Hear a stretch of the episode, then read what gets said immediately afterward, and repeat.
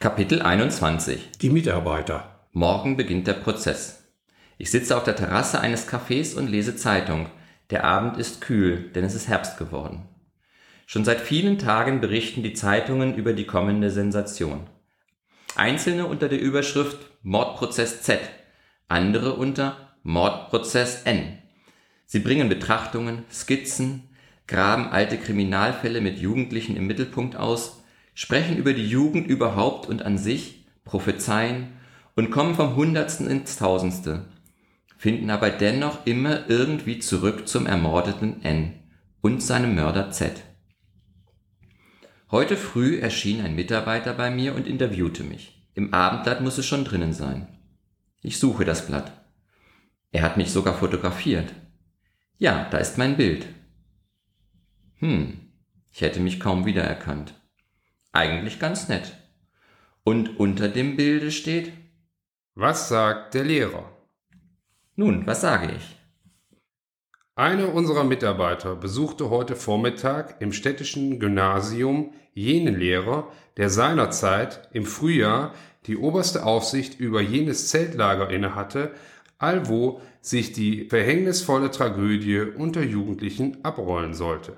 Der Lehrer sagte, er stehe vor einem Rätsel, und zwar nach wie vor. Der Z sei immer ein aufgeweckter Schüler gewesen und ihm, dem Lehrer, wären niemals irgendwelche charakterlichen Anormalitäten, geschweige denn Defekte oder verbrecherische Instinkte aufgefallen. Unser Mitarbeiter legte dem Lehrer die folgenschwere Frage vor, ob diese Untat ihre Wurzeln etwa in einer gewissen Verrohung der Jugend hätte, was jedoch der Lehrer strikt bestritt. Die heutige Jugend, meinte er, sei keineswegs verroht. Sie sei vielmehr, dank der allgemeinen Gesundung, äußerst pflichtbewusst, aufopferungsfreudig und absolut national. Dieser Mord sei ein tief bedauerlicher Einzelfall, ein Rückfall in schlimmste liberalistische Zeiten. Jetzt läutet die Schulglocke, die Pause ist aus und der Lehrer empfiehlt sich. Er schreitet in die Klasse um junge, aufgeschlossene Seelen zu wertvollen Volksgenossen auszubilden. Gottlob ist der Fall Z nur ein Ausnahmefall, der ausnahmsweise Durchbruch eines verbrecherischen Individualismus. Hinter meinem Interview folgt eines mit dem Feldwebel. Auch sein Bild ist in der Zeitung. Aber so hat er mal ausgesehen vor 30 Jahren. Ein eitler Kopf. Nun, was sagt der Feldwebel? Unser Mitarbeiter besuchte auch den seinerzeitigen militärischen Ausbildungsleiter. Der militärische Ausbildungsleiter, kurz MA genannt, empfing unseren Mitarbeiter mit ausgesuchter Höflichkeit, doch in der strammen Haltung des alten, immer noch frischen Haudegens. Seiner Ansicht nach entspringt die Tat einem Mangel an Disziplin. Eingehend äußerte er sich über den Zustand des Leichnams des Ermordeten, anlässlich dessen Auffindung. Er hatte den ganzen Weltkrieg mitgemacht, jedoch niemals eine derart grauenhafte Wunde gesehen. Als alter Soldat bin ich für den Frieden, schloss sein aufschlussreiches Gespräch. Unser Mitarbeiter besuchte auch die Präsidentin des Verbandes gegen die Kinderverwahrlosung, die Frau Rauchfang-Kehrermeister K. Die Präsidentin bedauerte den Fall aus tiefstem Inneren heraus. Sie kann schon seit Tagen nicht mehr schlafen. Visionäre Träume quälten die verdienstvolle Frau. Ihrer Meinung nach wäre es höchste Zeit, dass die maßgebenden Faktoren endlich bessere Besserungsanstalten bauten angesichts dieser sozialen Not. Ich blättere weiter.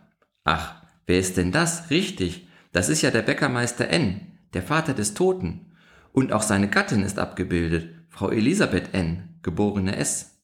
Ihre Frage, sagt der Bäckermeister zum Mitarbeiter, will ich gerne beantworten. Das unbestechliche Gericht wird es herauszufinden haben, ob unser ärmster Otto nicht doch nur das Opfer eines sträflichen Leichtsinns der Aufsichtsstelle geworden ist. Ich denke jetzt ausschließlich an den Lehrer und keineswegs an den MA. Justitia fundamentum regnorum. Überhaupt müsste eine richtige Durchsiebung des Lehrpersonals erfolgen. Es wimmelt noch von lauter getanen Staatsfeinden. Bei Philippi sehen wir uns wieder. Und die Frau Bäckermeister meint? Ottochen war meine Sonne. Jetzt habe ich halt nur mehr meinen Gatten. Aber Ottochen und ich, wir stehen immer in einem geistigen Kontakt. Ich bin in einem spiritistischen Zirkel. Ich lese weiter. In einer anderen Zeitung steht, Sie ist die Witwe des Universitätsprofessors Z, der vor circa zehn Jahren starb. Professor Z war ein angesehener Physiologe. Seine Studien über die Reaktion der Nerven anlässlich von Amputation erregte nicht nur in Fachkreisen Aufsehen. Vor circa 20 Jahren bildete er einige Zeit hindurch das Hauptangriffsziel des Vereins gegen Vivisektion. Frau Professor Z verweigerte uns leider jede Aussage. Sie sagte nur, Meine Herren, können Sie sich denn nicht denken, was ich durchzumachen habe? sie ist eine mittelgroße Dame, sie trug Trauer. und in einer anderen Zeitung entdecke ich den Verteidiger des Angeklagten. Er hat auch mit mir schon dreimal gesprochen und scheint Feuer und Flamme für den Fall zu sein. Ein junger Anwalt, der ganz genau weiß, was für ihn auf dem Spiel steht. Alle Mitarbeiter blicken auf ihn. Es ist ein langes Interview. In diesem sensationellen Mordprozess, meine Herren, befindet sich die Verteidigung in einer prekären Situation. Sie hat nämlich ihre Klinge nicht nur gegen die Staatsanwaltschaft, sondern auch gegen den Angeklagten, den sie verteidigen muss, zu führen. Wieso? Der Angeklagte, meine Herren, bekennt sich eines Verbrechens wider die Person schuldig. Es ist Totschlag und nicht Mord, wie ich ganz besonders zu vermerken bitte. Aber trotz des Geständnisses des jugendlichen Angeklagten bin ich felsenfest davon überzeugt, dass er nicht der Täter ist. Meiner Überzeugung nach deckt er jemanden. Sie wollen doch nicht behaupten, Herr Doktor, dass jemand anderer die Tat beging. Doch, meine Herren, das will ich sogar sehr behaupten. Abgesehen davon, dass mir dies auch ein undefinierbares Gefühl sagt, gewissermaßen der Jagdinstinkt des Kriminalisten, habe ich auch bestimmte Gründe für meine Behauptung. Er war es nicht. Überlegen Sie sich doch mal die Motive der Tat. Er erschlägt seinen Mitschüler, weil dieser sein Tagebuch las. Aber was stand denn in dem Tagebuch? Doch hauptsächlich die Affäre mit jenem verkommenen Mädchen. Er schützt das Mädchen und verkündet unüberlegt, jeder, der mein Tagebuch anrührt, stirbt. Gewiss, gewiss. Es spricht alles gegen ihn. Und doch auch wieder nicht alles.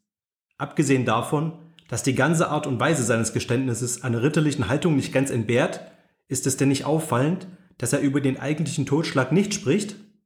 Kein Wörtchen über den Hergang der Tat. Warum erzählt er sie uns nicht? Er sagt, er erinnere sich nicht mehr. Falsch. Er könnte sich nämlich gar nicht erinnern, denn er weiß es ja nicht, wie, wo und wann sein bedauernswerter Mitschüler erschlagen wurde. Er weiß nur, es geschah mit einem Stein. Man zeigt ihm Steine, er kann sich nicht mehr erinnern. Meine Herren, er deckt die Tat eines anderen. Aber der zerrissene Rock und die Kratzer an den Händen? Gewiss, er hat den N auf einem Felsen getroffen und hat mit ihm gerauft. Das erzählt er uns ja auch mit allen Einzelheiten. Aber dass er ihm dann nachgeschlichen ist und hinterrücks mit einem Stein, nein, nein, den N erschlug ein anderer, oder vielmehr eine andere. Sie meinen jenes Mädchen? Jawohl, die meine ich. Sie beherrschte ihn. Sie beherrscht ihn noch immer. Er ist ihr hörig. Meine Herren, wir werden auch die Psychiater vernehmen. Ist das Mädchen als Zeugin geladen? Natürlich. Sie wurde kurz nach dem Morde in einer Höhle verhaftet und ist bereits längst abgeurteilt, samt ihrer Bande. Wir werden Eva sehen und hören, vielleicht schon morgen. Wie lange wird der Prozess dauern? Ich rechne mit zwei bis drei Tagen. Es sind zwar nicht viele Zeugen geladen, aber wie gesagt, ich werde mit dem Angeklagten scharf kämpfen müssen. Hart auf hart. Ich fechte es durch. Er wird wegen Diebstahlsbegünstigung verurteilt werden. Das ist alles. Ja, das ist alles. Von Gott spricht keiner.